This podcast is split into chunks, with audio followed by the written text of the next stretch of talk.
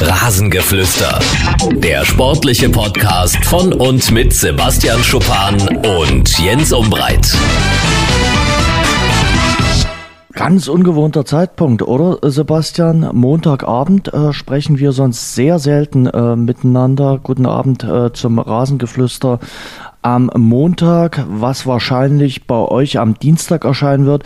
Dafür ein großes, fettes Sorry von uns beiden. Erstmal guten Abend, Sebastian. Grüß dich, Jens, mein Lieber. Ja. ja, aber ich denke mal, äh, die Aktualität äh, der Ereignisse und auch äh, ja, unser relativ straffer Plan, du hattest zwar heute frei, aber eine Menge Termine, äh, haben dazu geführt, dass wir dann uns entschieden haben, heute Abend erst äh, aufzuzeichnen. Ich hoffe, ihr nehmt uns das nicht übel und äh, ihr hört trotzdem äh, rein. Wir haben eine Menge zu besprechen. Heute wollen uns zunächst mal bedanken, zum Beispiel bei CMA 1503. Äh, der hat uns bewertet, hat geschrieben, großen Dank an euch beide, ihr macht das wirklich grandios. Sebastian immer der etwas ruhigere Typ, wo hingegen Jens immer versucht, provokante Spitzen zu setzen. Sehr amüsanter und Ehrlich? zugleich informativer Podcast. Kann ich mir gar nicht vorstellen. Also, ähm, dass du ein äh, sehr ruhiger Typ bist ist das schon, aber setze ich so viele Spitzen. Ich habe mich auch über eine Mail von Paul gefreut. Paul ist Fan von Waldhof Mannheim, hat mir geschrieben, äh, hört auch unseren Podcast. Also freuen uns sehr, wenn ihr einschaltet, wenn ihr uns weiterempfehlt und ja, wenn ihr uns schreibt, äh, gefällt uns gut, kommt gut an in der Vorweihnachtszeit, die für uns beide relativ stressig ist und für mich ganz ehrlich heute besonders äh, stressig war. Bei uns gibt es ein paar Krankheitsfälle im Sender und dann war es auf jeden Fall ein aufregender Tag und vor allem dann ein aufregender Abend. Äh, es haben ja jetzt mittlerweile, glaube ich, alle mitbekommen, ähm, dass Dynamo Dresden sich äh, am Abend einvernehmlich von Trainer Christian Fiel getrennt hat. Ähm, Sebastian und äh, Fiello haben zusammen Fußball gespielt bei Dynamo Dresden. Ihr wart mal eine Zeit lang sehr eng miteinander, auch befreundet. Sebastian, was geht dir durch den Kopf, äh, als du ja die Meldung gehört hast, dass Christian Fiel nach rund neun Monaten schon wieder nicht mehr Cheftrainer bei Dynamo Dresden ist? Ja, also ich war traurig, muss ich ganz ehrlich sagen, sehr traurig. Und ich habe ja gespannt den ganzen Tag äh, vorm Handy gesessen, wann denn endlich, endlich ist auch das falsche Wort, oder wann denn diese Push-Nachricht kommt, weil es war ja nun wirklich leider schon von allen Dächern äh, gepfiffen worden, dass es irgendwie passieren wird. Und ähm, ja, es zeigt mir auch immer wieder, dass mh, so ja, dass manchmal, wo man denkt, das sind die besten passenden Sachen quasi, dass das nicht immer das ist, was am Ende auch das wahre Leben ist. Was hätte so, es war so eine feel good Story irgendwie aufgebaut äh, vom eigenen Nachwuchs und äh, über den Fußballlehrerlehrgang dann und direkt ins Traineramt. Vielleicht war das auch viel zu viel, was man von Fiello erwartet hat. Ich glaube im Nachhinein, dass man das vielleicht nicht nochmal so machen würde, weil man ihm, glaube ich, ach, man hat ihm damit keinen Gefallen getan, glaube ich. Und ich weiß, Fiello ist ein Typ, der hätte niemals Nein gesagt. Das ist logisch. Das kann man ihm und darf man ihm auch nicht vorwerfen. Aber ich finde es einfach schade, dass sein Denkmal, was er sich da selbst erschaffen hat, bei Dynamo jetzt so ein komisches Ende nimmt. Und ich bin echt richtig traurig, so wie das gelaufen ist, weil das, das sollte eigentlich nicht so passieren. Hm.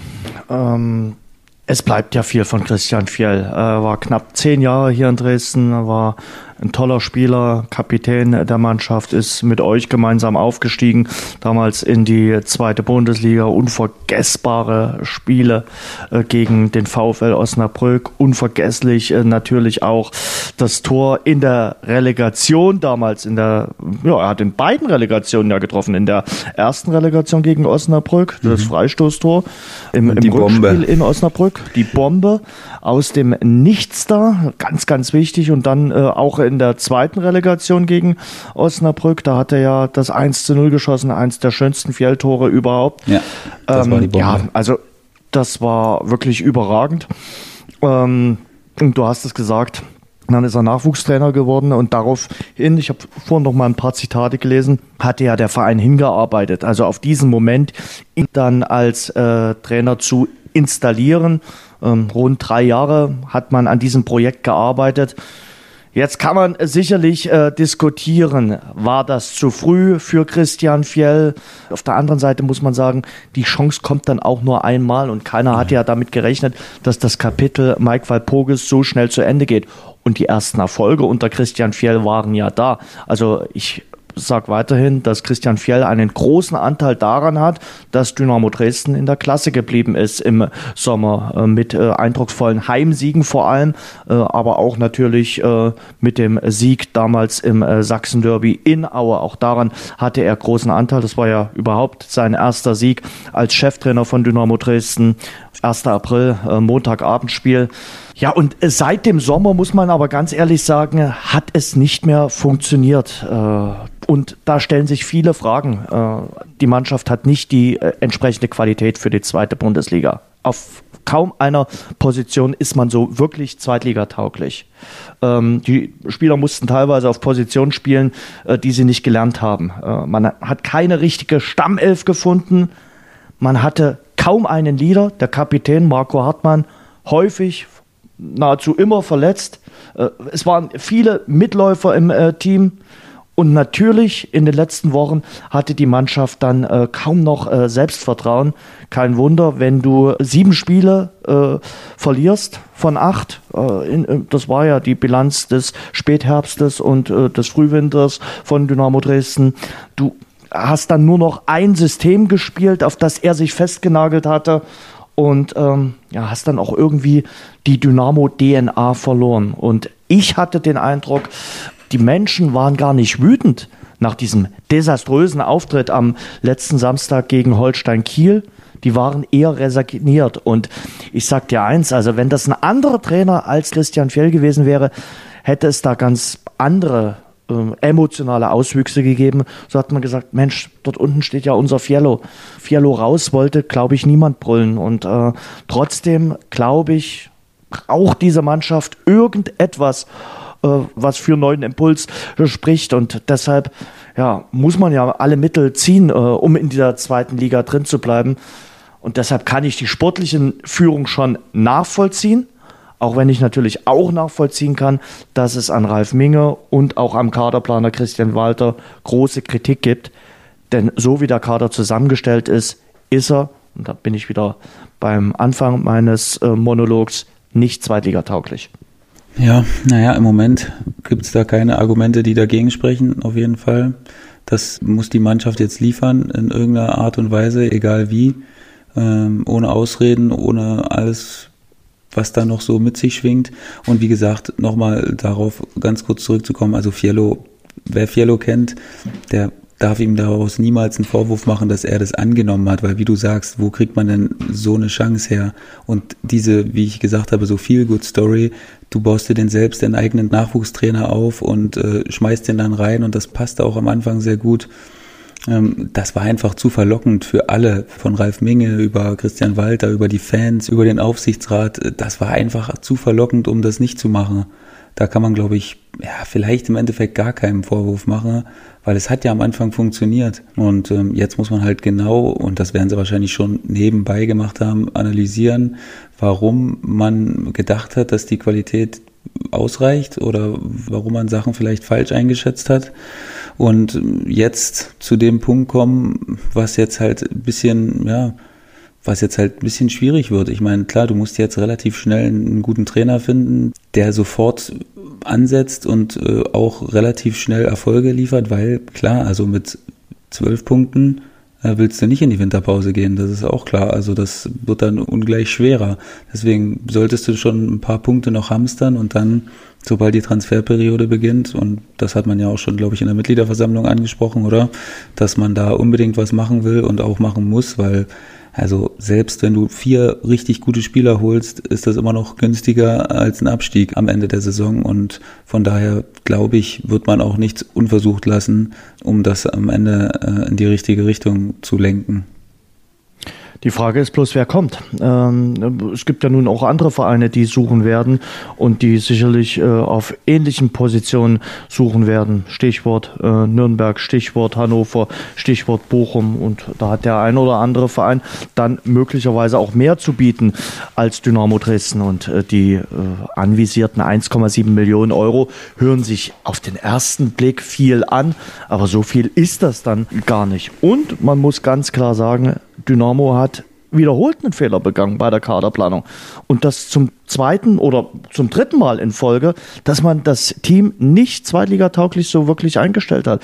Damals äh, in dem äh, Sommer, äh, wo Uwe Neuhaus dann gehen musste, war die Mannschaft aus meiner Sicht auch nicht so richtig zweitligatauglich. Da hat man es dann irgendwie geschafft, auch dank Christian Fjell drin zu bleiben.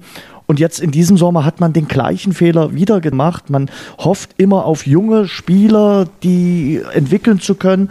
Aber das reicht eben nicht. Man hat zu wenig Häuptlinge in diesem Team. Man sagt ja immer so, man braucht auch Indianer. Indianer hat man jede Menge, aber die Häuptlinge sind ganz, ganz rar gesät bei Dynamo Dresden. Spieler, die auch mal das Zepter in die Hand nehmen und die sich auch von einem Rückschlag oder von Gegenwind nicht äh, beirren lassen und ihren Stiefel weiter durchziehen.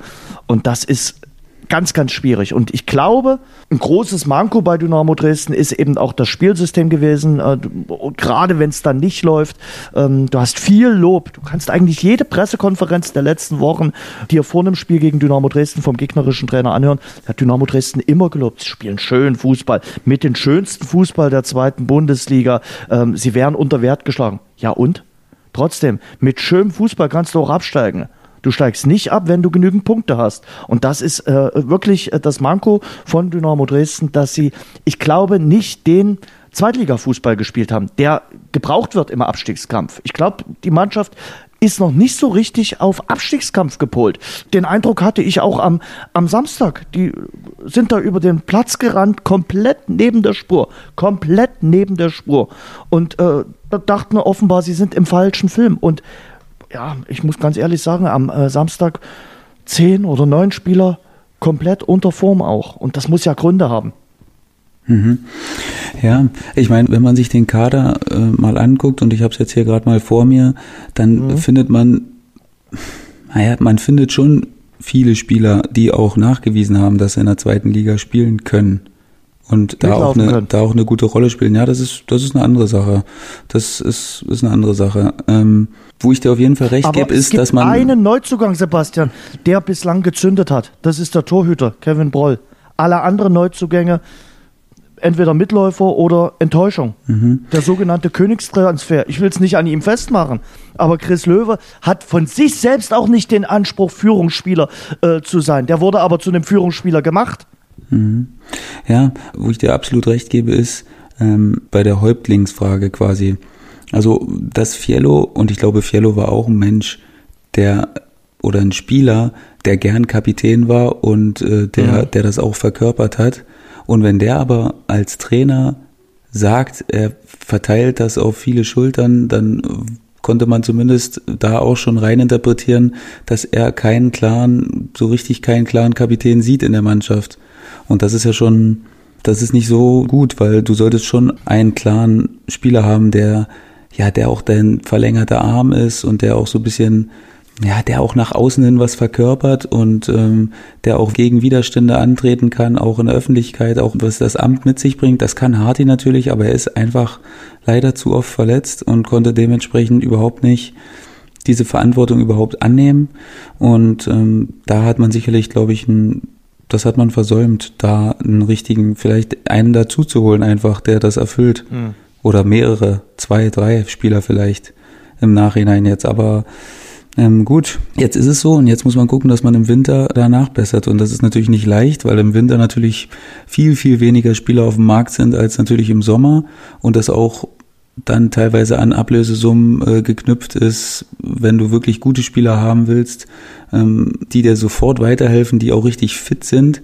Das ist ja auch nochmal ein anderes Thema. Ne? Du kannst ja jetzt auch nicht mhm. hoffen, dass du irgendwelche Leute nimmst, die irgendwo auf der Bank gesessen haben und äh, wo du dann hoffen musst, dass die irgendwie einschlagen. Klar kann das natürlich ja. passieren, aber du brauchst natürlich Leute, die absolut im Saft stehen und dir auf der Stelle weiterhelfen. Also es gibt ja auch da kein, äh, wir gucken mal oder irgendwie so, dafür sind leider zu wenig Punkte da. Und ähm, ja, deswegen sage ich, ich hoffe, dass der neue Trainer, der jetzt ja, wann auch immer präsentiert wird, ähm, dass der wirklich noch ein paar Punkte holt, weil das, das wäre echt wichtig, dass man dran bleibt und dass man auf absoluter Tuchfühlung ist, ähm, weil ich glaube, dann ähm, macht man es auch den Spielern, die man dann holen möchte, ein bisschen einfacher, sich für, für Dynamo zu entscheiden, auch wenn natürlich das Umfeld immer seinen Teil dazu mit beiträgt, dass man gern zu Dynamo kommt, aber klar, die Situation dazu muss natürlich trotzdem passen. Ja, aber hm, glaubst du das wirklich? Wie dass bei ein paar Spielern, die sagen, ach Mensch, ich gehe nach Dresden äh, und äh, weil dort das Publikum so toll ist und das Stadion äh, 28.000 vielleicht da sind. Da bin ich davon äh, überzeugt. Und verdienen dann dort ein bisschen weniger? Ja, weiß ich nicht, ob man weniger verdient. Ich denke schon, dass man jetzt investieren muss. Also habe ich ja gerade schon gesagt, die Rechnung geht ja nicht auf. Also es ist alles günstiger nee. als ein Abstieg. Und äh, da ja, muss jetzt, also, da muss jetzt jeder Pfennig locker gemacht werden, der da noch irgendwo sitzt und dann rein damit grob gesagt äh, 800.000, vielleicht ein bisschen mehr Fernsehgeld, äh, dritte Liga, ja. 8 Millionen in ja. der zweiten Liga. Das, das, also, das ist klarer geht's das, nicht. Das nur mal als äh, Beispiel. Also die Probleme sind sicherlich andere als damals beim Abstieg 2014. Da lag Dynamo Dresden wirklich auf der Intensivstation und äh, finanziell als auch sportlich. Jetzt wäre es wahrscheinlich nur die Fahrt auf die sportliche Intensivstation. Und mhm. bei aller Kritik an Ralf Minge, Ralf Minge hat eben in den letzten Jahren auch dafür gesorgt, äh, dass der Verein finanziell gesundet ist. Ähm, dass er sich schwer tut, Geld auszugeben, das ist jetzt hinlänglich bekannt, das hat er eingestanden. Ähm, und er steht ja zu der Kritik. Äh, viele fordern jetzt, dass Ralf Minge auch seinen Hut nehmen müsste, weil er eben sein Schicksal an das von Christian Fjell geknüpft hat. Ja, ich glaube, äh, so führungslos jetzt Dynamo da stehen zu sehen, wäre noch schlimmer. Also ähm, ich habe auch nicht den Eindruck, dass er unbedingt äh, darauf vorbereitet war, auf äh, die Trennung von Christian Fjell, dass er die verhindern wollte. Ähm, gab ja vor drei Wochen, Sebastian, auch schon mal die Situation mit dem Spiel gegen Wien Wiesbaden. Mhm. Was wäre passiert, wenn das schiefgegangen wäre? Eigentlich hätte man da ja schon einen Plan B haben müssen. Den schien man damals nicht zu haben und jetzt schien man ihn auch nicht zu haben, denn es wird jetzt einen Interimstrainer geben. Jetzt haben wir es Montagabend, aber der Interimstrainer, der dann morgen um 14 Uhr im großen Garten auf dem grünen Rasen steht, den du gut kennst dort im äh, großen Garten, der ist bis jetzt noch nicht namentlich bekannt. Also erstmal Interimstrainer und dann neuer Cheftrainer. Also das wären jetzt intensive Wochen für Walter und äh, Minge, da neue Leute zu suchen. Müssen jetzt nicht nur neue Spieler holen, sondern eben auch neue Trainer. Mhm.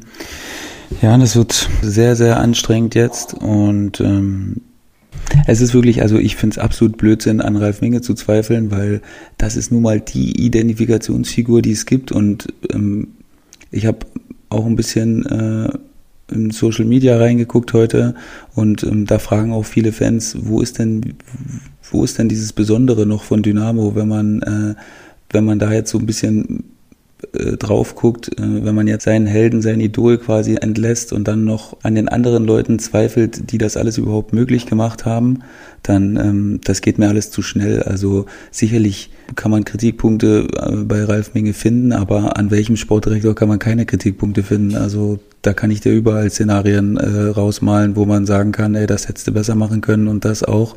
Und wie gesagt, ich finde das auch sehr, sehr gut, wie Ralf Minge damit proaktiv umgeht und, und sich da auch der Kritik stellt und das auch weiß und das auch so öffentlich zugibt. Also ich finde das immer sehr sympathisch und auch, äh, ja, und auch einfach ehrlich und äh, davon halte ich überhaupt nichts von dem Schritt. Also gar nichts, ehrlich gesagt. Das ist, Ralf Minge ist Dynamo und ähm, dass er sich mit dem Geld ausgeben schwer tut, ja gut, das ist, ist nun mal auch ein ein Ding der Vergangenheit. Ne? Der Verein hat so lange so viele Probleme mit dem Kölmel-Darlehen gehabt und allem drum und dran, dass man einfach, dass ich das, ich kann das total nachvollziehen, dass man einfach froh ist, dass man diese Probleme gerade nicht hat und natürlich nicht wieder äh, in denselben Fehler wie damals begehen will und das Geld rausschmeißen und verbrennen aus dem Fenster, das kann ich schon nachvollziehen. Also na klar war es jetzt vielleicht ein bisschen zu arg, aber ich kann mir das herleiten, warum, warum sie so gedacht haben und von daher halte ich von diesem Schritt, äh, Minge in Frage zu stellen, überhaupt nichts. Und ja, jetzt, wie gesagt, muss Ruhe bewahrt werden. Und wie du gesagt hast, vor drei Wochen gab es sicherlich schon mal die ähnliche Situation und da hat man sich bestimmt schon mit anderen Trainern beschäftigt. Ich weiß nicht, inwieweit. Glaube ich nicht. Ja, doch, Mensch, das muss man machen. Das ist die Aufgabe des Sportdirektors, sich nebenbei. Äh, ja, aber dann hättest du, jetzt eine, hättest du ja eine, jetzt eine Alternative. Naja, gut, der, wie, wie lange ist das jetzt her, seit die Push-Nachricht rausging? Drei, vier Stunden vielleicht? So gegen 18 Uhr ja, war es, oder? Aber du konntest ja gestern schon davon ausgehen, dass da sowas kommen äh, muss. Na klar. Ich glaube, du bist glaub, relativ unvorbereitet. Ja, nee, ich, ich glaube, dass es nicht so lange dauern wird. Ich weiß halt nicht, inwieweit vielleicht. Ja, Trainern, morgen musst du erstmal einen Interimstrainer haben. Ja, ich weiß nicht, inwieweit äh, ähm, Trainer, mit denen man vielleicht äh, mal so ein bisschen äh, hinter verschlossenen Türen gesprochen hat, jetzt äh, schon wieder in Lohn und Brot stehen, woanders. Das weiß ich jetzt natürlich nicht. Das weiß nur Ralf Minge und Christian Walter wahrscheinlich. Und ähm, ja, es sind ja genügend Trainer auf dem Markt, ähm, die auch das Profil wahrscheinlich äh, erfüllen. Und da muss man jetzt eben relativ schnell zu Potte kommen und dann äh, ja, Gas geben, weil ich weiß nicht, ob man sich das leisten kann, jetzt mit einem Interimstrainer ins nächste Spiel zu gehen. Also das ehrlich gesagt würde ja, ich das, das machst du ja. Ich, warum? Das machst du ja jetzt. Also du suchst jetzt erstmal einen Interimstrainer. Ich, das, das ist ja für mich auch der nächste Kritikpunkt, dass du auf den Fall nicht vorbereitet bist. Ja, aber wer, das, hat, man, hat, das schon, hat, man, hat man das schon gesagt? Dass das ja, nächste man, Spiel auf jeden man, man Fall hat nicht gesagt, dass man, dass man nicht vor, man wird ja nicht zugeben, dass man nicht vorbereitet ist, aber äh, es wirkt jedenfalls von außen so. Von außen wirkt es so, okay, wir haben noch niemanden, wir wollten uns eigentlich nicht von Christian Fjell trennen und äh, jetzt müssen wir mal gucken. Also äh, ich habe mal äh, ein längeres Interview, ich glaube, es war mit äh, Zorg gehört, der hat gesagt, man muss immer auf den Fall vorbereitet sein, dass einem der äh, Cheftrainer abhanden kommt. Natürlich. Da kann ja auch mal eine Krankheit oder was sein. Ja. Und ich denke, das ist auch so. Du musst immer damit rechnen, dass dir dein Cheftrainer abhanden kommt. Und dann musst du darauf vorbereitet sein. Genauso wie du von sogenannten Schattenkadern sprichst, äh, hast, hast du auch Richtig. Schattentrainer, mit denen du dich beschäftigst und die du gut findest und die du über die Jahre hinweg und über die Zeiten hinweg äh, beobachtest. Manchmal geht's nicht, weil sie eben gerade woanders äh, unter Vertrag stehen. Und ähm, das, da bin ich mir eigentlich relativ sicher, dass, dass Dynamo das auch so gemacht hat. Jetzt ist natürlich die Aber Frage, dann könntest du doch in die Pressemitteilung schreiben, okay, morgen Nachmittag wird Rudi Rübel das Training von Dynamo Dresden zunächst interimsmäßig übernehmen. Ja, könntest du. Ich weiß auch nicht, woran es jetzt genau liegt, Jens, und das, äh, ja, finde ich auch erstaunlich. Also ich glaube nicht, dass man sich leisten kann, jetzt das nächste Spiel mit einem Interimstrainer äh, anzugehen. Vor allen Dingen, wer soll es denn sein? Wen, wen kann man denn aus dem Verein Wen kann man denn nehmen? Wer steht denn überhaupt findest, zur Debatte? Du findest schon jemanden. Also äh, da gibt's äh, im Verein sicherlich äh, zwei, drei Lösungen, äh, jetzt erstmal das Training zu überbrücken. Aber ja. die, die Frage ist eben, wie lang? Bis zum Winter, für drei Spiele noch oder ähm, nur für ein Spiel? Also für das mich, ist ja alles für mich noch nur für zwei, drei Tage und dann äh, muss der neue ja. Trainer dastehen. Also klar ist es für den neuen Trainer doof, wenn du vielleicht nur ein, zwei Einheiten hast, aber gut, das musst du in Kauf nehmen, weil es sind ja nicht mehr viele Spiele bis zur Winterpause. Mhm. So von daher zählt da jeder Tag, den man Training hat und jedes Spiel, was man noch hat. Ähm, und ja. Suchst du da jetzt einen Trainer auch, äh, der zum Spielsystem passt. Also machen wir uns ja nichts vor. Zuletzt war es viel Ballbesitzfußball. Suchst du jetzt den Gegenentwurf, der ein ganz anderes Spielsystem äh, spielen lässt. Wie sieht das Ganze aus? Oder ist es einfach wichtig, jemanden zu bekommen, der eine klare Ansprache hat, der weiß, äh, wie man ein Team aus dem Tabellenkeller holt und ist das Spielsystem erstmal nebensächlich? Ja, also ein bisschen doof gesagt, ehrlich gesagt, brauchst du jemanden, der der nachgewiesen hat, dass er sofort helfen kann. Also du brauchst keinen, der jetzt irgendwie ein neues, ne, weiß ich nicht, ob man das so nennen kann. Das, dafür ist noch zu viel Zeit, glaube ich, um jetzt zu sagen, man braucht einen absoluten Feuerwehrmann, wie man das früher gesagt hat. Das würde ich jetzt sagen, wenn da nur noch sechs Spiele sind oder so in der ganzen Saison und du brauchst mhm. irgendwie ein Wunder, das, das ist dann ein Feuerwehrmann für mich. Aber du brauchst jetzt keinen, meiner Meinung nach, der äh, was ganz Neues reinbringen will und äh, völlig anderen Fußball spielen will. Das weiß ich nicht, ob, ob man sowas braucht. Ich denke, man muss sehen, was man an Leuten im Kader hat und was mit denen möglich ist und ob der neue Trainer das für seine Philosophie vom Fußball für möglich hält, mit diesen Leuten zu arbeiten. Gegebenenfalls natürlich die neuen, wo er dann auch mitbestimmen kann, die man im, in der Wintertransferperiode holen kann. Ähm, ob das dann zu vereinbaren ist, dass, dass man eben genügend Punkte holt. Und wir reden jetzt mittlerweile schon von einer Rückrunde im 30-Punkte-Bereich, ne? Also, oder im, keine Ahnung, 25-Punkte-Bereich. Hm. Und ja, das muss für mich jedenfalls, also das heißt jetzt nicht, dass der irgendwie älter sein muss oder so, aber einfach ein gestandener Trainer, der schon mal irgendwo was nachgewiesen hat, so aller, keine Ahnung, wirst du jetzt wieder sagen, der kommt sowieso nicht, so aller Markus Anfang halt, so, so, so in der Art. Würde ich sofort nehmen. Ja. Würde ich sofort ich. nehmen. Ja, und ich glaube ähm, glaub auch, dass man das zumindest versuchen wird. Und, und dann wird man sehen, was der, was der sagt. Hannover abgesagt. Äh, du meintest ja auch, er wäre in Mainz ums Stadion gefahren. Ich kann mir das nicht vorstellen, dass Markus. Oh, Nürnberg soll ja auch an ihm dran gewesen sein. Ja. Ja, aber wenn ich jetzt. Warum sollte er jetzt zum Tabellenletzten der zweiten Bundesliga kommen? Nenn mir zwei Gründe. Naja, weil eben, also wenn ich mir jetzt zwischen Dynamo und Nürnberg aussuchen könnte, da würde ich fünfmal Dynamo nehmen. Wirklich, ja, ehrlich. Du, du bist ein Ossi.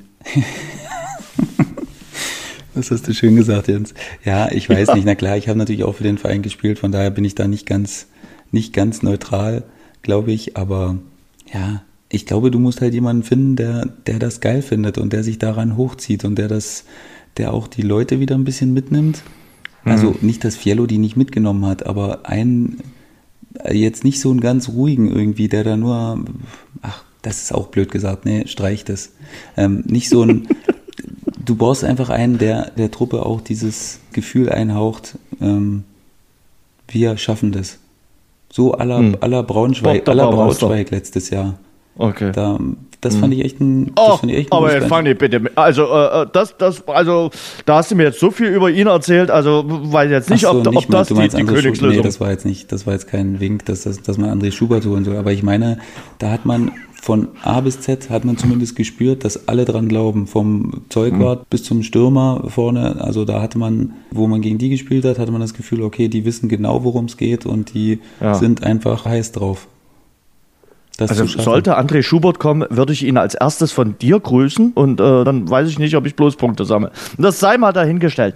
Ähm, aber eins noch, äh, Sebastian, ich äh, finde, man muss sich eben auch Gedanken machen, nicht nur, äh, ob das mit Christian Fjell richtig war, sondern um die ja, sportliche Situation der letzten Jahre. Es ist jetzt der dritte Trainer innerhalb von 15 Monaten.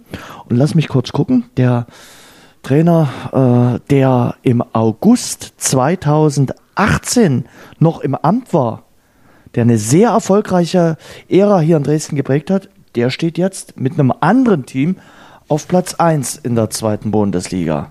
So ganz falsch kann äh, Uwe Neuhaus nicht gewesen sein, äh, auch wenn den und das, glaube ich, äh, wollen manche ja jetzt auch nicht mehr wahrhaben, aber die können jetzt auch in ihre Einträge in den sozialen Netzwerken schauen, ähm, auch wenn den viele damals auch loshaben wollten.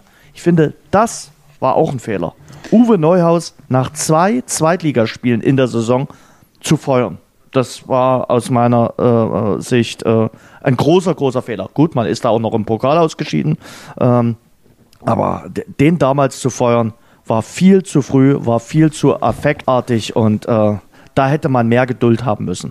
Also da müssen sich auch die Leute im Umfeld, da müssen die sich auch ein bisschen Gedanken drüber machen, äh, wie schnell man denn Leute ähm, so runterredet, dass äh, und dass man teilweise so schnell vergisst, was der geleistet hat oder was diejenigen geleistet haben und na klar ist man jetzt, steht man jetzt da wie ein begossener Pudel, wenn man daran denkt, wo Uwe Neuhaus jetzt ist und was der da eingeleitet hat in Bielefeld und woran der da gerade beteiligt ist. Und das in nicht geringem Maße.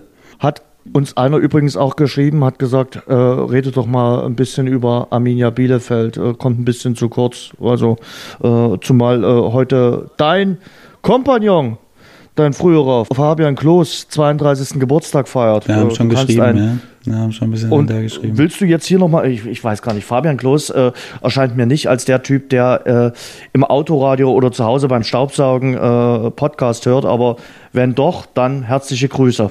Ja. Also seine Frau hat ihm bestimmt ein Ständchen gesungen, oder? Die soll doch so gut singen können. Ja, die kann gut singen, ja. Also da würde ich jetzt mal von ausgehen spontan. Okay. Dass, Hast dass du auch gesungen oder du nur eine launige Nachricht geschrieben? Ich habe eine, hab eine tolle Nachricht geschrieben. Ich bin okay. ehrlich gesagt nicht so der Anrufer beim Geburtstag, weil ich das selbst gar nicht so Echt? mag, wenn mich 100 Leute beim Geburtstag anrufen, weil ich da nur am Handy hänge.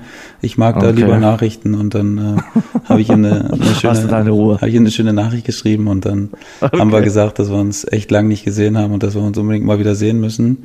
Und ähm, ja, da hat er wirklich recht. Haben wir echt schon zu lange nicht gemacht und ja, also Aber ich finde es großartig, was in Bielefeld läuft und was da abgeht. Mhm. Und ähm, ich äh, verfolge das wirklich mit einem mit diesem Herz-Smiley, mit den Herzaugen quasi. Also da bin ich echt happy, dass das eigentlich die stabilste Mannschaft in der Liga ist. Da, da würde mir, glaube ich, keiner widersprechen. Also das ist die Mannschaft, die einfach am konstantesten punktet und wenn sie nicht gewinnen, dann spielen sie irgendwie unentschieden. Also verlieren tun die, tun die gefühlt fast nie und ähm, ziehen ihr Ding durch, haben ihren eigenen Spielstil und haben natürlich individuelle, absolute Klasse-Spieler, die, die eigentlich einfach nicht zu stoppen sind bis jetzt von, von keiner Mannschaft. Also das hat ja alles Hand und Fuß wenn ich das sehe, jede Chance geht irgendwie über Klosi, über Vogelsammer, über Hartl, über Klaus. Das sind einfach Spieler, die, die einfach unfassbare Selbstvertrauen mittlerweile haben und ja, absolut zu Recht an erster Stelle stehen auch. Also, und ich glaube, dass mittlerweile auch der HSV und der VfB Stuttgart ähm, ja, mit großem Respekt Richtung, Richtung Arminia schauen und äh, in denen auch einen, einen absolut wahren Konkurrenten um den direkten Aufstieg sehen. Verrückt. Wirklich verrückt. Also die Bilanz von äh, Bielefeld in den letzten äh, zehn Spielen, sieben Siege, zwei Unentschieden, eine Niederlage. Das ist die Bilanz eines absoluten Aufstiegskandidaten. Und man muss eben mal sagen, Stuttgart und Hamburg tun sich bei äh, einigen Zweitligateams, gerade bei den kleineren, schwer wie an diesem Wochenende Hamburg in Osnabrück und Stuttgart in Sandhausen. Das ist natürlich auch so ein bisschen der Vorteil von Arminia, ne? dass das mhm. natürlich noch nicht so ist, dass wenn jetzt, das wird vielleicht nachher in der Rückrunde nachher ein bisschen anders werden. Wenn Bielefeld dann kommt, dann ist es natürlich so, dass dann eine absolute Spitzenmannschaft kommt. Im Moment ist das natürlich noch so eine, ja, wie soll man es beschreiben? Also so eine, so eine, einfach so eine, so eine absolute Powermannschaft, die einfach auf einer riesen Welle schwimmt. Und irgendwann kommt dann natürlich auch das, dass die Gegner dir den absoluten Respekt zollen und sich noch mehr reinhängen gegen dich, so wie sie es immer gegen Hamburg und Stuttgart machen, weil das der Krösus oder die besten Mannschaften der Liga sind, vom Personal her, vom Rhein. Ähm, und das mhm. wird auch eine Rückrunde Arminia auch ereilen. Und klar, da wird auch nochmal eine kleine, oder ich hoffe, dass es nur eine kleine bleibt, eine kleinere Krise kommen, wo du mal drei, vier Spiele nicht gewinnst. Das ist logisch. Das, das hat einfach jede Mannschaft. Das würde mich echt wundern, wenn sie da so durchmarschieren. Und ähm, ja, dann musst du eben ruhig bleiben und äh, wieder in die Spur kommen. Aber wie gesagt, also Klosi und Vogi machen mir echt einen brutalen Eindruck. Unfassbares Selbstvertrauen, grenzenlos fast im Moment. Und ähm, von daher glaube ich, dass sie echt gute, gute Chancen haben, bis zum Ende ganz oben zu sein. Warum hängt man nahezu an alle Fußballernamen äh, als Spitzname dann dieses Iran? Schuppi, Klosi, Fogi und wie sie alle heißen. Wenn es passt. Bei manchen passt es ja auch nicht, aber bei denen passt es ja nee. mal. Ja, äh, aber Neuhaus ist ein Trainer der Hinrunde. Also es ist äh, wirklich so. Ähm, kannst du dir angucken, ist statistisch belegt. Also Hinrunde kann er. In der Rückrunde äh, sind seine Mannschaften dann manchmal nur noch Mittelmaß. Mal schauen, wie das mit Arminia Bielefeld läuft. Wobei, Einspruch, euer Ehren, in der letzten Saison eher eine bockstarke Rückrunde mhm. mit äh, Arminia Bielefeld hingelegt hat. Da waren sie äh, die beste Mannschaft Aber in da hat er Liga auch eine, eine halbe Hinrunde gehabt quasi. Sozusagen, mhm. ja. Aber es läuft äh, bei Arminia Bielefeld. Das macht einen sehr guten und äh, stabilen Eindruck. Ich bin sehr gespannt. Aber da muss ich mal sagen, Kollege Schuppan, äh, wir haben ja selten recht, aber da haben wir recht gehabt. Also äh, da hatten wir uns festgelegt und äh, Arminia Bielefeld bestärkt uns. Und wir hatten auch ein bisschen vermutet, dass der FC St. Pauli äh, Probleme haben könnte. Ähm, der FC St. Pauli macht den Gegenentwurf aktuell von Dynamo Dresden, die halten an Jos Luhukai fest. Richtig? Also der Fakt an sich ist richtig, ja. Nein, ob es, ob richtig, es richtig ist, ist, ja, das habe ich schon verstanden. Ihrer Meinung nach, Herr Schuppan. Mm. Seien Sie doch mal konzentriert am Montagabend. Ich kann es echt nicht genau sagen. St. Pauli ist so eine Mannschaft, mit der ich mich echt nicht so sehr beschäftige und wo ich jetzt auch nicht, ähm, wenn ich jetzt sehe, St. Pauli spielt am Abend, da ist jetzt auch nicht so dass ich jetzt da sofort einschalte und da mitgehe. Von daher, ja, finde ich eigentlich schon, dass St. Pauli eine Mannschaft ist, die eigentlich nicht in den Abstiegskampf gehört. Also grundlegend. Die haben für mich auch nichts mit dem Aufstiegskampf zu tun, aber ich denke schon, dass, das, dass die Qualität der Mannschaft auch ausreicht, um einen absolut gesicherten Mittelfeldplatz irgendwie einzunehmen.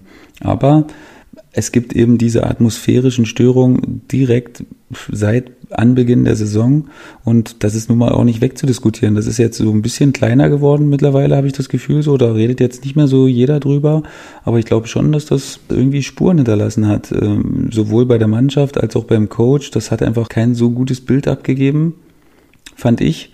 Und ähm, ja, jetzt ist es so eine Sache, ja, jetzt sind sie wirklich in so einem, wie in so einem Strudel drin, wo, wo sie irgendwie nicht mehr die strampeln und, und versuchen, aber die kommen überhaupt nicht aufs Trapez und ja, sind jetzt absolut im Sog, in diesem Abstiegssog drin und das ist echt eine brenzlige Situation, muss man echt sagen. Und eigentlich haben sie auch genügend Leute drin, die das auch schon mitgemacht haben, also die jetzt nicht überrascht sein dürften, dass es ähm, oder was jetzt zu tun ist. Sagen wir so, die müssten das wissen und von daher würde ich auch noch glauben, dass, dass es möglich ist, selbst auch mit Jos Lukai noch, äh, noch die Kurve zu kriegen, aber ähm, allzu lang sollten sie nicht mehr warten. Acht Spiele, äh, acht Pflichtspiele, Pokal eingeschlossen, äh, jetzt ohne Sieg beim mhm. FC St. Pauli. Riesengroßer Kader, ich glaube, das ist auch so ein ja, das ist immer nicht gut. Beim FC St. Pauli. Ja. das ist ja, weil da viele Spieler natürlich außen vor sind und dann auch ein bisschen mohren. Man ist nur in einem Wettbewerb noch dabei. Man ist ja im Pokal gegen Eintracht Frankfurt ausgeschieden. Aber ich glaube, sie sind auch ein bisschen gebranntes Kind. Es gab ja nun viele äh, Trainer in den letzten Jahren mit Linien, Jansen, Kauczynski, jetzt eben Lukai. Und da will man eben nicht schon wieder die Notbremse ziehen und versucht die Sache so lang wie möglich mit Luhukai äh, durchzuziehen. Aber ich glaube, jetzt in den nächsten beiden Spielen gegen Regensburg und Wien Wiesbaden müssen Punkte her. Sonst AELs Joslu Hukai. Mhm. Ja, also ich glaube auch, dass Joslu Hukai echt ein, ein, sehr, sehr guter Trainer ist, der auch vor allen Dingen in der Vergangenheit immer nachgewiesen hat, dass er weiß auch, wie man aus der zweiten Liga entfliehen kann. Also das hm. hat er schon. Das wird aber diesem Jahr nicht passieren. Das wird in diesem Jahr nicht passieren. Nee, das, ja, also hoffentlich nicht. Aus seiner Sicht aber ich glaube schon, das passt nicht so vom, also das ist nicht so der absolut typische St. Pauli-Trainer, den ich mir so vorstelle, ohne dass ich jetzt damit sagen will, dass er, dass er irgendwie weg muss. Ich finde Was schon, ist denn der typische St. Pauli-Trainer, ja, so, Herr Schubert? Zum Beispiel Holger Stanislawski war für mich ein, ein typischer ja, St. Pauli-Trainer. Ja, ja. Der, der hat da hingepasst wie, wie die Faust aufs Auge. Also so von seiner reinen Art her, der hat so, ja, wie man so schön sagt, die Sprache der Leute da gesprochen und den Nerv der Leute getroffen und Klar, aber der davon jetzt lieber Rewe-Regale ein. davon gibt es natürlich auch nicht so viele, die dann so genau auf das Profil passen und dann auch noch frei sind. Das ist schon, das ist mir schon auch klar. Das ist äh, vielleicht auch so eine fußballromantische Version immer, dass man denkt, dass das, dass nur das dann in dem Moment helfen kann. Das stimmt natürlich nicht. Aber ein großer Kader ist auf jeden Fall also das ist immer sehr, sehr gefährlich. Ich war nie gern in Mannschaften, wo ein großer Kader ist, weil du das kriegst das nicht gemanagt. Einfach, du kannst du kannst einer der besten äh, Menschenfänger sein. Du, die Leute sind einfach unzufrieden. Und mittlerweile mhm. kann man ja 20 Mann mit in den Kader nehmen. Das ist, glaube ich, also für, für viele äh, besser, weil du dann einfach, äh, wenn du immer dabei bist, bist du schon mal weniger unzufrieden, als wenn du zu Hause hockst und die Spiele vom Fernseher guckst. Das ist schon mal klar, aber wenn du 30 Mann hast, dann müssen immer noch 10, wenn alle fit sind, oder sagen wir mal 5, paar Verletzte hast der irgendwie immer, dann sind immer noch mindestens 5, 6 Leute nicht im Kader. Und ähm, in der zweiten Liga, da sind dann bestimmt auch ein paar Leute dabei, die von sich selbst einen ganz anderen Anspruch haben. Und ähm, ja, dann geht's los, Grüppchenbildung, ähm, langsames Schießen äh, gegen die Leute, die, die spielen und sagen, hey, mit so wenig Punkten, äh, da kann ich ja auch spielen, äh, schlechter würde ich es auch nicht machen und so, so geht's dann halt los. Und das, wenn du das nicht eingebremst kriegst, dann ähm, hast du ganz schnell tiefe Gräben innerhalb der Mannschaft und das ist echt unschön. Also ich bin ein großer Freund von kompakten Kadern und ähm, engem Zusammenhalt, auch wenn du dann mal eine Verletzungsperiode hast da musst du dann halt durch, da kannst du auch gestärkt rausgehen aus so einer Sache, aber ähm, große Kader sind für mich immer großes Konfliktpotenzial. Gehen wir in die Liga, in die der FC St. Pauli nicht will, und zwar in die dritte Liga. Da gab es am Abend den 3 zu 1 Sieg von Eintracht Braunschweig gegen den FSV Zwickau. Bei Eintracht Braunschweig scheint sich der Trainerwechsel bemerkbar zu machen. Haben letzte Woche gegen Chemnitz gewonnen, jetzt gegen Zwickau. Ähm, gegen Chemnitz war das noch nicht so berauschend, gegen Zwickau jetzt schon ganz ordentlich und Braunschweig damit jetzt wieder Dritter in der dritten Liga. Mhm. Ja, also klar, da kann man jetzt zum jetzigen Zeitpunkt, und das sind ja wirklich nicht viele Spiele seit dem Trainerwechsel gespielt, kann man sagen, dass es erstmal funktioniert. Genau zwei. Ja, dass es erstmal funktioniert und äh, ja, wie gesagt, zu Weihnachten kann man da vielleicht nochmal eine genauere äh, Prognose oder eine genauere Analyse davon machen. Aber dass der Kader die Qualität hat, um aufzusteigen, da waren wir uns eigentlich von Anfang an sicher. Da hat man ja auch ordentlich investiert, ähm, hat sich quasi die auffälligsten Spieler der letzten Saison alle zusammengeholt. Und ähm, ja, muss jetzt gucken, dass man einfach mehr Punkte holt, weil ich glaube, wie gesagt, dass man natürlich oben trotzdem dabei war, aber dass man mit der Mannschaft schon hätte weiter oben sein können oder weiter weg sein können von anderen Mannschaften. Das äh, Spitzenspiel äh, hat Halle gewonnen mhm. gegen äh, Duisburg mit 1 zu 0. Was sagst du zum äh, Tor? 87. Minute. Unfassbares Schon Ding. nicht ganz schlecht, oder? wirklich eins der schönsten Tore, was ich seit langem gesehen habe. Vor allen Dingen auch die Schwierigkeit des Tores, wenn man sich das nochmal genau anguckt, ist ja eigentlich fast Höchstnote. Also er nimmt ja, die Kopfballablage war ja jetzt, also die war schon auf einer Höhe, wo man den Ball nicht so gern annimmt, eigentlich so genau auf, äh, auf Sackhöhe. Und äh, er nimmt ihn auf was für eine Höhe? Auf, auf Sackhöhe. Ich habe es akustisch nicht ganz verstanden. Ah, okay. auf Sackhöhe, ähm, um Aha. mal in der Fußballersprache zu bleiben. Ähm, und er nimmt ihn unfassbar gut mit. Alles in einem Fluss, muss man ja dazu sagen. Ne? Also das war wirklich, er musste nicht den Schritt wechseln oder so. Er hat ihn einfach in einem Guss mitgenommen und direkt abgefeuert. Und ähm, was Geileres gibt's nicht. Das Spitzenspiel kurz vor Schluss mit so einer Bombe zu beenden, ist natürlich ist natürlich echt geil. Passiert natürlich auch nur einmal im Fußballerleben, dass du zu so einem Zeitpunkt des Spiels auch noch ein Spitzenspiel und so ein Tor machst. Ähm, Wahnsinn. Paradoxerweise macht Kaiserslautern, äh, macht Skalatidis eigentlich fast dasselbe Tor mhm. auch. Ähm, bloß, das war nicht, das war auch die Entscheidung im, in dem Fall, aber halt, ja, das hatte nochmal einen minimalen anderen Charakter von Beuth und von daher, ja, coole Sache. Also würde ich auch gerne mal machen, so ein Tor. Schreib doch mal den Weihnachtsmann auf den Wunschzettel. Vielleicht äh, erfüllt er ja den Wunsch äh, 2020. So weit komme ich so gar nicht mehr, Jens. Weiß. Das war mir zu weit. Also das, das weiß ich gar nicht, ob der ankommen würde im Tor. Okay. Äh, soweit ich weiß, war eure Reise an die Ostsee jetzt nicht von Erfolg äh, gekrönt. Äh, das nüchterne Ergebnis sagt mir 0 zu 1. Mhm. Ja, also ich weiß immer noch nicht so recht, was ich von dem Spiel halten soll und ich will mich auch echt kurz fassen, weil ich es eigentlich schon abgehakt hatte, weil ich natürlich auf der Rückfahrt mit meinen äh, äh, Jungs da genug Zeit hatte, das Spiel schon eingehend zu analysieren und nochmal vor und zurückgeguckt habe und ja, wir können einfach mehr, glaube ich. Wir können deutlich mehr und wir, wir lassen zu viel zu im Moment und wir äh, machen unsere Chancen nicht und äh, die beiden Sachen alleine reichen schon, ums ultra schwer zu machen, Spiele zu gewinnen. Und mhm. das muss man jetzt einfach relativ schnell wieder bereinigen. Also da gibt's jetzt nicht groß, da brauche ich jetzt ja auch gar nicht großartig ausschweifen. Also eigentlich eine relativ einfache Sache. Besser mit unseren Chancen umgehen und weniger zulassen, dann kommen wir auch wieder in die Erfolgsspur. So blöd das sich jetzt anhört und so, eigentlich kann man sagen, ist zu einfach, aber ich glaube, es ist teilweise so einfach.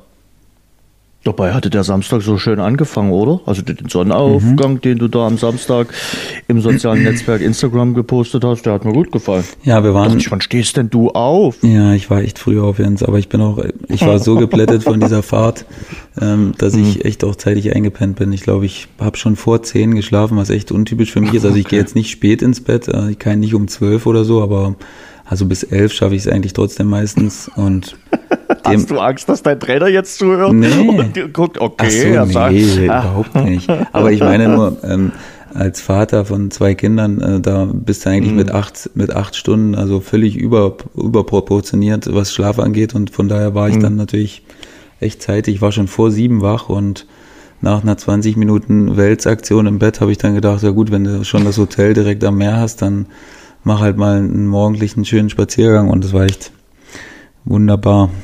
Ja, aber ganz du, alleine bist du da spazieren Ich bin nicht ganz allein rausgegangen. Ich habe aber noch ein paar Jungs getroffen. Also okay. Also ich habe den Physio getroffen und dann Physio und seinen Co-Trainer. Mhm. Also ich war nicht der Einzige, der die Idee hatte. Aber ich habe gedacht, dass es mich etwas mehr vitalisiert fürs Spiel am Samstag. Aber leider, wie du sagst, war es der einzige Höhepunkt des Tages. War offenbar äh, nicht der Energietreiber für das Spiel dann in äh, Rostock. Also Rostock äh, am Ende mit äh, 1 zu 0 äh, vorn Kickernote 4 für Herrn Schuppan. Mm, ja, zu gut noch. Zu gut. Zu gut noch?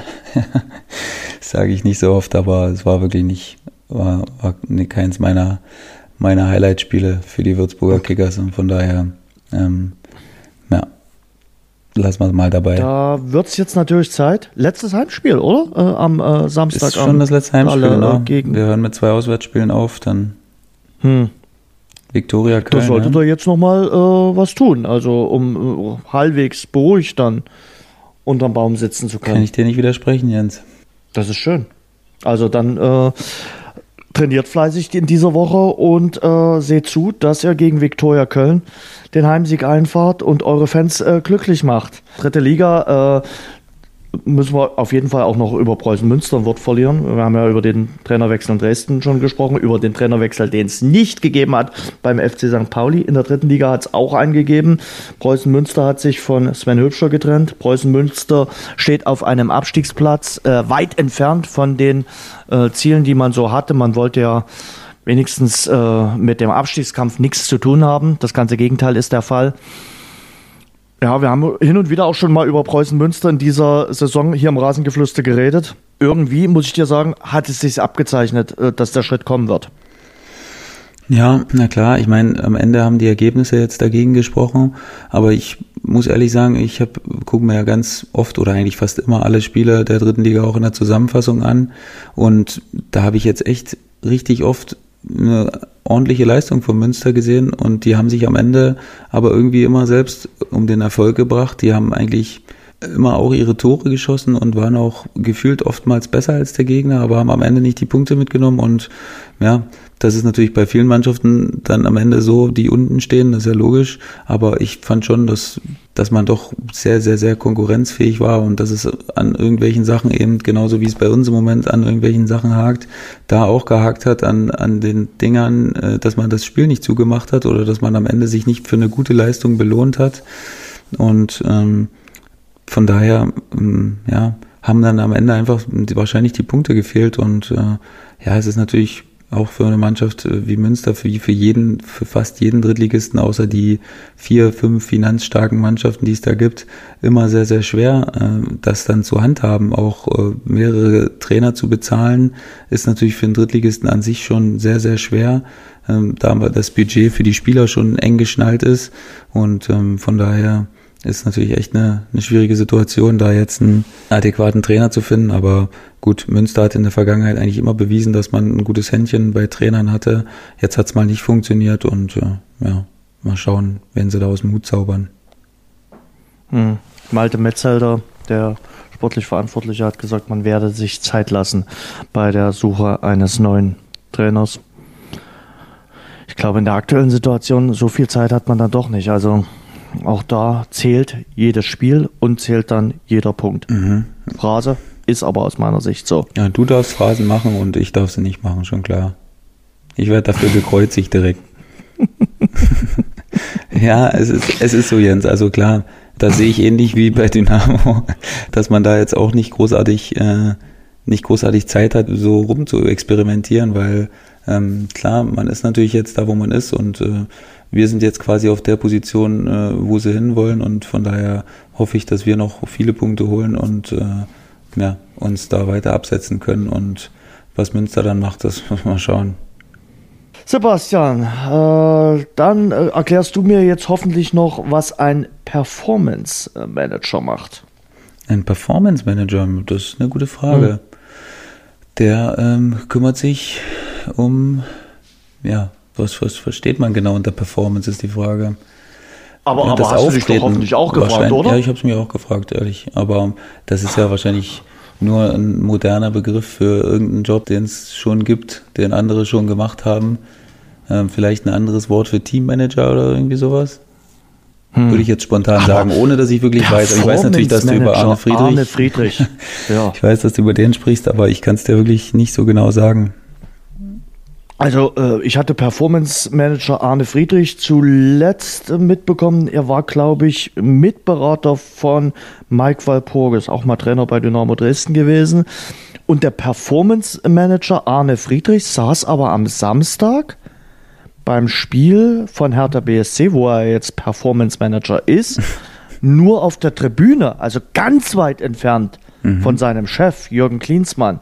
Also ganz viel Performance konnte er während des Spiels auf die Mannschaft dann offenbar nicht ausstrahlen. Wahrscheinlich ist das aber auch nur fürs Training gedacht, dass er für die Performance zuständig ist. Ja, ich weiß auch nicht, ob Keine er für Ahnung. die Performance auf dem Platz zuständig ist, weil das wäre ja dann Klinsmanns Job ja, oder für die nicht. Performance so rund um rund um die Spiele äh, auftreten. Okay. Ähm, keine Ahnung, Öffentlichkeitsarbeit. Tische reserviert im Presserestaurant oder? Das war, nee, das glaube ich ähm, nicht, aber ich glaube Sachen so. zu Black Friday bestellen oder was? Ich glaube sowas, ja so ein Bindeglied, glaube ich wahrscheinlich äh, zwischen zwischen Trainer okay. und Mannschaft. So eine Art Sebastian Kehl.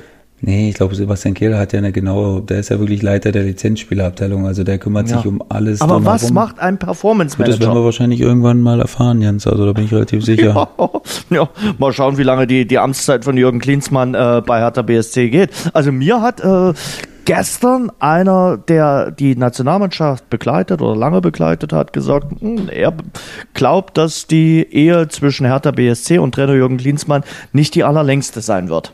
Was hast du denn gedacht, als du äh, gehört hast, äh, Jürgen Klinsmann, unser Ex-Bundestrainer, übernimmt die alte Dame Hertha BSC? Ich muss ehrlich sagen, ich habe mich richtig gefreut, ähm, weil ich Jürgen Klinsmann echt einerseits für einen sympathischen äh, Typen äh, halte und für jemanden, der, äh, man, man muss es ja trotzdem sagen, der hat schon zu einer gewissen Revolution beigetragen. Der hat damals mit der Nationalmannschaft äh, Sachen reingebracht, die danach ganz, ganz viele Mannschaften gemacht haben, wie äh, Athletiktraining, ähm, Ernährung und diese Motivation. Ähm, ich glaube, dass er da einen Startschuss gegeben hat damals für, für viele Trainer, die sich das angenommen haben.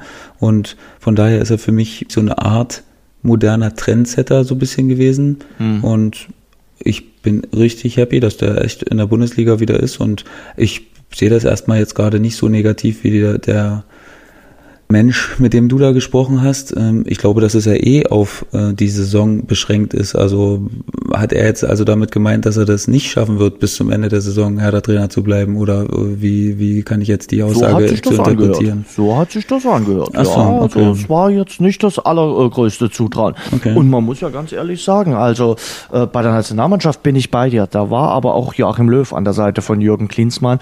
Und ich glaube, er, Joachim Löw, war das äh, Taktikmind äh, von Jürgen Klinsmann hat da auch viel für das Training äh, gesorgt, äh, damals beim Sommermärchen 2006. Äh, wenn ich äh, das recht in Erinnerung habe, war die Amtszeit von Jürgen Klinsmann beim FC Bayern dann nicht die allerlängste und auch nicht sehr erfolgreich. Und äh, bei der amerikanischen Nationalmannschaft, wo er Nationaltrainer war, lief das erst ganz okay. Ich glaube, da hat man auch den Gold Cup gewonnen mit ihm, hat sich dann auch 2014 für die Weltmeisterschaft qualifiziert. Gut, da ist man dann ausgeschieden, aber eben nicht 2018. Und das ist ihm ja dann auch zum Verhängnis geworden. Also er hat viel amerikanisiert, auch damals dann im deutschen Fußball hat er auch viele, wie du schon gesagt hast, neue Impulse reingebracht so vom Trainer Jürgen Klinsmann bin ich noch nicht vollends überzeugt. Na, ich glaube, dass eine seiner großen Stärken äh, das Delegieren ist, vor allen Dingen. Ich glaube, er mhm. weiß genau, was seine Stärke ist und was er gerne anderen übergibt. Handyfilm. ja, mit Adidas-Hülle, meinst du? Mhm. Ja, nee, also ich glaube, und ich glaube wirklich, dass das eine große Stärke ist, zu wissen, was man kann und was man oder was andere vielleicht besser könnten. Und dementsprechend hat er sich jetzt Alexander Nuri und Markus Feldhoff äh, dazugeholt als, als Co-Trainer, die dann wahrscheinlich auch die, den Großteil der Trainingsarbeit leisten werden. Ähm, und äh, bei Jürgen Klinsmann stelle ich mir vor, dass er beim Training eher ein äh, Zuschauer ist, der sich das äh, beruhigt anguckt und dass er halt voll in die Motivationsschiene geht. Menschenführung, Einzelgespräche, Motivation vorm Spiel, also ich glaube, dass das seine Sachen sind, wo er auch seine absoluten Kernkompetenzen hat. Und ähm, ja, er hat das damals auch in die Nationalmannschaft gebracht, diese großen Stäbe mit äh, verschiedenen Spezialisten, die er sich dazu holt. Wie gesagt, ich halte das für, für sehr äh, schlau zu delegieren und äh, das äh, den jeweiligen oder das jeweilige Thema einem Experten zu überlassen. Und ähm, Klar, das wird Hertha einiges mehr kosten als, als davor, aber gut, mit dem neuen Investor soll es ja daran wahrscheinlich nicht scheitern. Und ähm, ich glaube da an Jürgen Klinsmann. Also ich, ich glaube nicht, dass er Hertha jetzt in die Champions League führt oder selbst die Euroleague wäre ja schon ein absolutes Wunder, aber ich glaube schon, dass er Hertha stabilisieren kann und für eine sorgenfreie Saison äh, sorgen kann. Zu viel Sorge. Nein, Optimismus möchte ich manchmal haben. Mein also, Optimismus? So richtig, ja, so richtig überzeugt bin ich äh, von all dem äh, noch nicht. Äh, und ich fand es großartig, wie sich Ante Czovic äh, verabschiedet hat äh, per Twitter. Hat mir sehr, sehr gut gefallen. Hat gesagt, einmal Herr Taner, immer Herr Taner. Und äh, hat seinem Nachfolger alles gut gewünscht. Kein böses Wort verloren.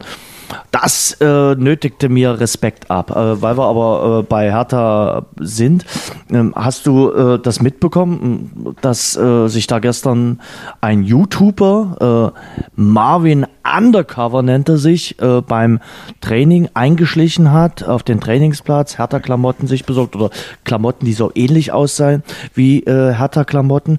Der Boulevard hat ihn so ein bisschen gefeiert. Ich habe mir gedacht, wenn das irgendein anderer Freak ist, ein irgendein anderer Honk, der irgendwelchen äh, anderen Spaß da anstellt, gut, so ein YouTuber will das einfach nur für seine andere Promotion, aber wenn das Ding anders ausgeht, irgendein Irrer macht da irgendeinen Scheiß, dann feiert ihn der Boulevard nicht so sehr. Und dann fragt jeder, wie kann der dort auf den Trainingsplatz einfach so mir nichts, dir nichts kommen. Und äh, also ich halte diese Aktion für äußerst fraglich, die sich dieser äh, YouTuber da geleistet hat. Ja, ich bin da jetzt auch kein großartiger Fan von, muss ich dir ehrlich sagen. Also ähm, dafür ist die Zeit im Moment auch zu verrückt und ich glaube, da muss man auch echt vorsichtiger sein, was das angeht, weil man hat über viele Sachen nachgedacht und gedacht, äh, das passiert nicht mehr heutzutage und äh, es passiert doch. Und äh, von daher glaube ich schon, dass deine Sicht der Dinge da echt die richtige ist und äh, ich glaube, da muss man einfach vorsichtiger sein. Wenn das so leicht ist, sich in so ein Training rein zu äh, versetzen und da nicht großartig aufzufallen, dann sollte man sich vielleicht äh, darüber Gedanken machen, warum das so leicht geht und ähm, das jetzt nicht so absolut scherzhaft abtun. Na klar, was kann man jetzt im Nachhinein drüber lachen, weil natürlich der keine bösen Absichten hatte. Aber ja, also ich bin jetzt auch nicht so ein, so ein Riesenfan, der sagt, ey, das war eine absolut geile Aktion. Also ja, bin ich bei dir.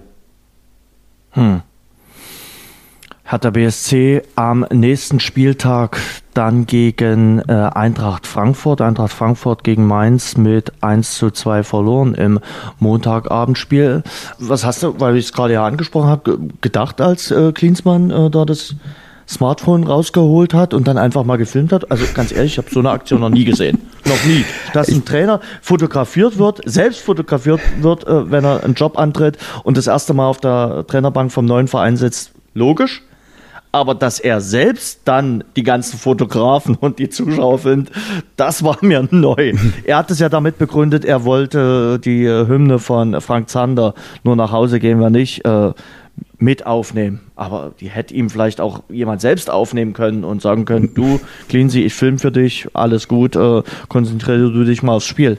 Also ich hoffe wirklich nicht, dass es, dass es was mit Adidas irgendwie zu tun hatte. Also, weil ja die Hülle. die werden gefeiert haben. In Herzogenaurach gab es definitiv Dominosteine umsonst ja, am Samstagabend. Ja, das ist sicher. Also die, also wenn es wirklich so war, dann würde ich es echt ein bisschen doof finden, muss ich echt sagen, oder ein bisschen peinlich.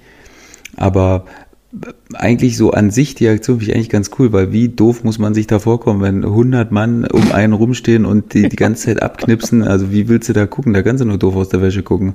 Und äh, dann einfach mal irgendwie was, was ganz anderes zu machen, fand ich eigentlich relativ erfrischend, weil wie gesagt, man hat es noch nicht gesehen und äh, es war irgendwie ganz anders und keiner hat es erwartet und von daher guckt man dann natürlich immer ein bisschen komisch aus der Wäsche, aber ja, wie gesagt, wenn es jetzt nicht äh, aus einer Sponsoring-Geschichte heraus war, dann fand ich es eigentlich sogar nicht ganz das cool. Handy, die Handyhülle war von der von der Frau von Debbie, die hatte ihm das zugesteckt und äh, da war nun ausnahmsweise Adidas mit drauf.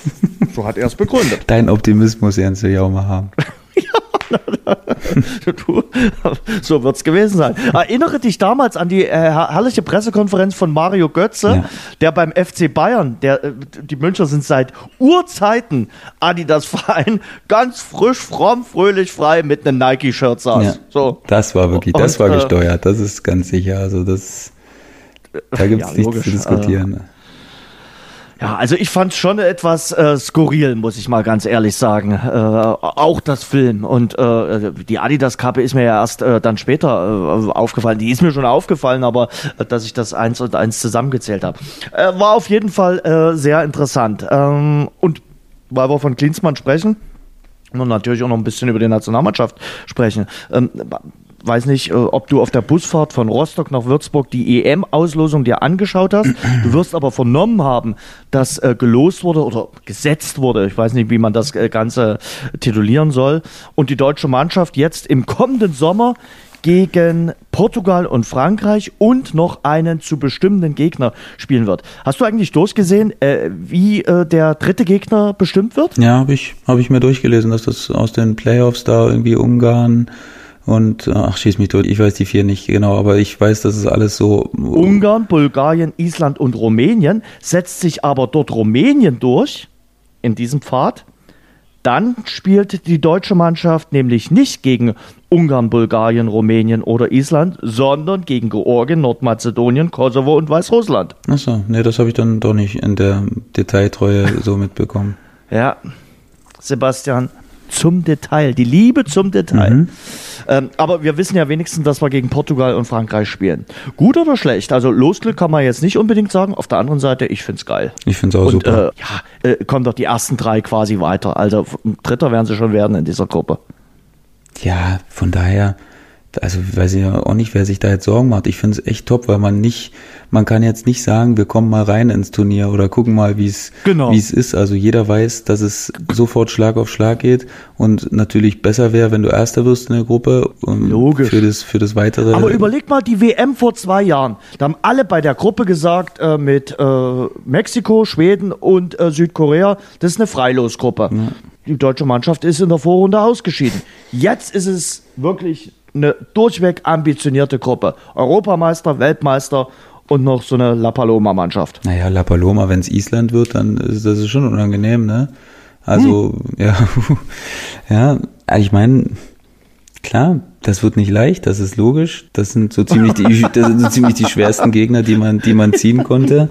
Und mhm. nichtsdestotrotz glaube ich, dass wir auf lange Sicht immer eine Turniermannschaft waren und dass das jetzt einmal nicht gestimmt hat, okay, das, das ist. Jetzt kriegen wir es nochmal zusammen. Jetzt holen wir nochmal aus dem tiefen äh, Teich der äh, Phrasen Turniermannschaft. Nee, das ist keine Phrase, das ist ja eine Wahrheit. Ja, aber Turniermannschaft ist schon. Das ist ja eine absolute Wahrheit. Das kann man ja, das kann man ja wirklich nachvollziehen. Also das ist für mich, hm, das gut. heißt für mich nichts anderes, als dass, wenn es drauf ankommt, dann wissen wir schon, was wir können und dann können wir auch äh, Gegner, die vielleicht sogar ein bisschen besser sind, äh, gut bespielen und die auch schlagen. So, das meine ich damit.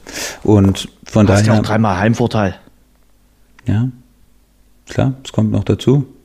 Also ich freue mich darauf und ich glaube, das werden echt geile Spiele und das wird die maximalste Herausforderung für die neue Mannschaft direkt und ich glaube, dass aber alle darauf brennen auch und ich, dass das, ich glaube auch, dass das die Spieler cool finden, ehrlich gesagt. Also ich glaube, dass man lieber gegen Portugal und Frankreich spielt als gegen Nordmazedonien und äh, Alt-Tschechien und äh, was weiß ich, wen es da noch alles gibt. Also von daher bin ich mir sicher, dass, dass die das auch ah, cool finden. Du bist schon wieder so despektierlich gegen Tschechien, Slavia Prag. Ach ja, das war jetzt aber wieder. unterbewusst habe ich das gemacht, Jan. Siehst ja, du mal. Ich merke das. Ich merke das, Sebastian. Ich merke Die das. haben mich auch wieder bitter ja. enttäuscht in der Champions League. Ja. Das besprechen wir noch ein anderes Mal, wo du dann sagen wirst, Jens, du hast recht gehabt. Also ich habe schon recht gehabt mit äh, der Gruppe von RB Leipzig, dass das eine Freilosgruppe ist. RB Leipzig ist schon ein Spieltag äh, vor Ende der Gruppenphase im Achtelfinale.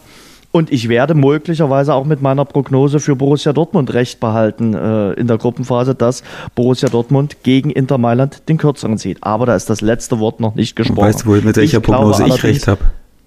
Dass RB Leipzig ein Meisterkandidat ist, ein absoluter. Ja, das ernst zu äh, nehmen, kann ne? passieren. Hast du das so gesagt, dass, ja. du, dass die Meisterkandidat ja, sind? Ich habe gesagt, äh, dass das die für mich so sogar auf die Stufe von Bayern und Dortmund äh, kommen werden und äh, da vielleicht sogar, ich sag, ich habe gesagt, nicht bis zum Ende vielleicht, aber ganz lange, ganz lange mit dabei sein werden und ja, mhm. kommt dann natürlich auch ein bisschen drauf an, wie die anderen zwei das dann machen.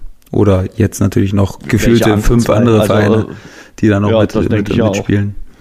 Ja, freu dich doch für RB Leipzig. Also äh, Herr Nagelsmann hat doch noch neulich nach der Niederlage gegen Freiburg gesagt, man wäre keine Spitzenmannschaft. Jetzt ist man offenbar wieder eine Spitzenmannschaft. Ach, ich weiß doch auch nicht. Also ähm, lassen wir uns mal überraschen. Aktuell steht aus meiner Sicht noch äh, Borussia Mönchengladbach an der Tabellenspitze und kann man auch nicht meckern. Die machen das auch richtig gut. Und ganz ehrlich, ich freue mich auf nächsten Samstag. Da gibt es nämlich das Duell Gladbach gegen Bayern. Wird, glaube ich, auch kein ganz schlechtes Spiel. Äh, warum das kein 18:30-Spiel ist, weiß ich nicht nicht, aber Leverkusen gegen Schalke ist dann das äh, Samstagabendspiel. Das ist auch okay. Auch nicht schlecht. Ich glaube, da kann man, da kann man mit okay. leben. Die Nachspielzeit. Ein Held des Wochenendes ist auf jeden Fall Thomas Dresen. Äh, muss ich ganz ehrlich sagen, weiß nicht, ob du das mitbekommen hast. Ein Jahr nach seiner schweren Verletzung hat er die Abfahrt in Lake Louise gewonnen. Äh, sein äh, dritter Weltcupsieg in der Königsdisziplin, auch ein deutscher Rekord, hat vor ihm noch keiner geschafft, äh, dreimal äh, im Weltcup in der Abfahrt äh, zu gewinnen. Und äh, freut mich für ihn. Wirklich ein guter Typ, ein, hat ja auch schon Kitzbühel gewonnen gehabt. Und äh, ich hoffe, dass er in diesem Winter ja, weiter für Furore sorgen kann. Wintersport geht ja jetzt auch so langsam los mit den einzelnen Weltcups. Äh, gibt ja keine Weltmeisterschaften im nordischen und im alpinen Bereich, aber trotzdem äh, ja auf jeden Fall interessante Weltcups, wo es sich lohnt, mal reinzuschalten. Ich habe ein bisschen Football geschaut, habe mich gefreut, dass die Steelers gegen die Cleveland Browns gewonnen haben.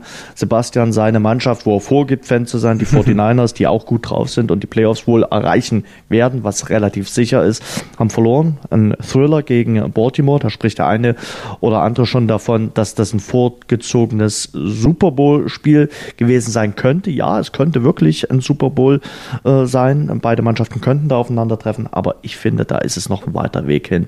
Sowohl für Baltimore Baltimore als auch für die 49ers. Ansonsten US-Sport, bisschen Basketball geschaut, Sebastian? Auf jeden Fall. Also Sonntag gestern in der Primetime, ähm, wie man so mhm. schön sagt, im äh, US-Sport oder mit Hinblick auf den US-Sport war Lakers Mavericks und ähm, wer so ein bisschen mal die äh, NBA beobachtet hat, dem kann nicht entgangen sein, dass Luka Doncic da spielt. Ähm, Überragend aktuell, ne? Unfassbar, no? wirklich. Also wer das, wer das noch nicht gesehen hat und sich ein bisschen für Basketball interessiert, bitte schaut euch das an. Das ist unfassbar, was dieser Mensch mit 20 Jahren da aufs Parkett zaubert. Der spielt also als wenn der in seinem ganzen Leben noch nichts anderes gemacht hat, als äh, NBA-Basketball zu spielen und Punkte, Assists, Rebounds, alles, wie er ein Spiel beeinflussen kann, tut er so, als wenn es für ihn nichts Besseres äh, geben würde. Und es macht richtig Spaß, ihm zuzuschauen und ist im Moment, und die Saison ist auch noch relativ früh, ist jetzt quasi mal so hm, Pi mal Daumen ein Viertel der Saison gespielt aber ist absolut in der MVP-Konversation drin. Ähm, hm. Das ist so ein bisschen die Frage ähm, von vielen Experten, wie lange er sich da drin halten kann jetzt, weil im Moment, also wirklich, gibt's nicht viele bessere Spieler äh, in der NBA. Und ähm, ja, das musste jetzt eben auch LeBron James anerkennen. Das eine, das erste Spiel, was sie hatten, das haben sie knapp verloren gegen die Lakers. Und diesmal haben sie sich gerecht quasi und haben da den Sieg entführt aus äh, Los Angeles. Und ähm, ja, ich habe echt großen Spaß, den Mavericks zuzuschauen. Auch Maxi Kleber spielt eine gute Saison und äh, ich glaube, die sind ja deutlich besser, nicht deutlich, aber besser, als man erwartet hat. Und ich glaube, dass man wirklich berechtigte Hoffnung haben kann, dass man so vielleicht sogar ein bisschen um Heimvorteil äh, in den Playoffs mitspielen kann, so zwischen vier und äh, sechs. Das traue ich den Mavericks schon zu. Das wäre echt cool. So jetzt was, nach Dirk. Was mir bei Doncic gefällt, äh, er ist beim Body Mass Index, glaube ich, von meinem nicht ganz weit entfernt. 2,1 Meter eins und 99 Kilo. Also bedeutet, er ist jetzt nicht der Allerschlankeste, um es mal mittel äh, oder äh, ganz human zu sagen. Na, das ist ja auch noch so eine Sache, wo man denkt, dass er noch riesiges Entwicklungspotenzial hat, was den athletischen Bereich angeht. Aber vielleicht ist er auch einfach so ein Typ, der sich so wohlfühlt und der das auch so ein bisschen braucht für sein Spiel, weil ähm, er ist natürlich, er hat dann auch einen gewissen einen gewissen Drang und ist einfach schwer zu stoppen, auch wenn er einmal unterwegs ist. Aber er hat natürlich, was absolut ein Alleinstellungsmerkmal fast schon für ihn ist, ist diese Spielintelligenz. Also hm. das ist schon, das sucht echt schon seinesgleichen, vor allen Dingen in dem Alter. Da kann man nicht mal sagen, dass LeBron in dem Alter so, so eine Partie auf so viele Weisen beeinflusst hat, wie er es jetzt tut. Er hat alles. Er hat den Wurf, er hat äh, den Zug zum Korb, er hat das Auge für den Mitspieler. Also, das ist schon echt, echt großartig, was wir da sehen. Also, der wird, wenn es so weitergeht, einer der besten internationalen Spieler aller Zeiten äh, werden. Äh, apropos Body Mass Index, ich habe äh, heute, heute Vormittag irgendwie einen Tweet äh, gesehen, da hat sich einer über äh, Sascha Mölders lustig gemacht, war vielleicht auch ein bisschen schlecht fotografiert, also da sah man einen leichten Bauchansatz bei äh, Mölders, äh, aber ich sag mal, der hat alle Fakten auf seiner Hand. Also der hat zwei Tore gemacht gegen Unterhaching und er hat am Wochenende dazu beigetragen, dass 1860 gewonnen hat. Und äh, wenn man äh, zwei Tore schießt äh, und zum Sieg beiträgt, dann kann man auch einen leichten Bauchansatz haben, finde ich. Also, also alle, die das, alle, die das sagen, äh, die sollen mal gegen den rennen im Spiel. Also da, da ja. weißt, da denkst du, du wirst vom Zug angefahren. Der, der hat gewiss, der hat gewiss eine kleine, ja, der hat gewiss ein, klein, ein kleines Bäuchlein, aber ich glaube, glaube, der steht auch dazu. Das wird jetzt nicht so, dass der dann sagt, hey, nee, das stimmt nicht, ich bin total fit. Ähm, aber das gehört auch bei ihm wie bei Luka Doncic anscheinend ein bisschen dazu. Er braucht das, er braucht diese, ich weiß nicht, er braucht diese Masse auch und die, das macht ihn ja auch so schwer zu verteidigen. Du kommst ja nicht ran bei ihm. Also der ist schon sehr, sehr wuchtig. Und ähm, das ist eben auch genau sein Spiel und deswegen alle, die sich darüber lustig machen, die sollten mal einen Zweikampf mit ihm bestreiten. Das ist äh, kein so großer Spaß, muss ich aus Erfahrung sagen. Sebastian, ich würde mich jetzt um meinen Bauchansatz kümmern. Äh, es warten noch äh, eine kleine äh, Packung äh, Dominosteine auf mich und äh, die Vorweihnachtszeit ist Naschzeit und äh, Sebastian Schupan habe ich zu meinem Podcast-Partner erwählt, aber nicht zu meinem Ernährungsberater. Ja, ja. Du bist mein größtes Projekt, Jens. Das ist, obwohl ich sowas nicht gerne mache. als Projekt 225, aber auch nicht 2020. Nee. Wir versuchen 2020 weiter unseren Podcast zu pflegen als Ernährungsberater. Ich glaube, dann ist unser Podcast relativ schnell beendet. Ja. Von daher wünsche ich dir eine schöne Woche. Äh, was war denn heute im Adventstürchen drin? Bei, bei mir, bei, mir, oder bei meinen Kindern? Äh, bei dir, du hast ja offenbar keinen, hast ja letzte Woche gesagt, bei deiner Tochter. Ich habe keine, da war. Hast du da mit reingeguckt? Hast deine Tochter mein gesagt, Sohn hat sogar auch einen Jens. Ja. Siehst du dann doch der kleine Schupan Junior? Der hat einen freche Freunde, auch wenn, wenn das jetzt hier Schleichwerbung ist, der hat so ein da ist okay, so ach, können wir schon mal Obst machen. und Gemüse so getrocknet äh, irgendwie drin ja. und ich wusste es, ich wusste es. Ja, naja, der ist noch, der ist noch weit weg von so Süßigkeiten, Jens. Also ist, da muss er noch nicht alles kennen. Von daher ist der, glaube ich, ganz gut klar. beraten. Der freut sich auch immer irgendwie und nimmt das ganze Ding auseinander. Und Klar, wenn es früh eine Möhre gibt, ist der happy. nee, keine Möhre, Jens, da ist schon was Leckeres drin. Ähm, okay. Und meine Tochter hatte irgendeine so Art Kaubonbon drin irgendwie. Also irgendwie sah ein bisschen Dank, komisch aus und die hat ewig und daran. ein Bild dahinter oder irgendwie? Ich weiß gar nicht, ehrlich gesagt. Habe ich noch gar nicht reingeguckt. Ähm, Haben die Würzburger Kickers eigentlich auch einen äh, Adventskalender? Berechtigte Frage, Jens, kann ich dir nicht sagen. Ich glaube nicht. Ähm, Gut. Geh morgen bitte mal in die Merchandising-Abteilung und äh, recherchiere das. Wir werden darüber nächsten Montag reden. Ja. Ich wünsche dir eine schöne Woche. Äh, bin gespannt, was äh, morgen hier in Dresden passiert. Ich weiß, du wirst das Ganze auch verfolgen. Ja. Ähm, Sonntag dann Heimspiel hier gegen Sandhausen. Wird auf jeden Fall eine weiterhin spannende Woche. Ich hoffe, ihr seid uns nicht was? Ja, okay, doppelt äh, Heimspiel. Äh, erst Kiel, dann Sandhausen. Mhm. Ja, äh, muss man wenigstens nicht so weit reisen. Also jetzt am letzten Wochenende nach Kiel und jetzt nach Sandhausen reisen zu müssen, wäre jetzt nicht ganz oben nee. auf meiner To-Do-Liste gewesen.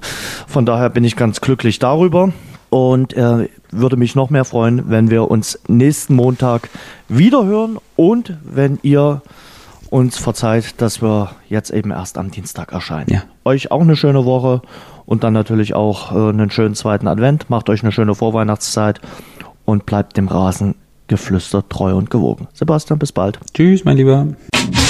Das war unser Rasengeflüster. Nächsten Montag gibt es eine neue Folge von den Jungs. Abonniert und bewertet uns zum Beispiel bei iTunes oder bei Google Podcasts für Android.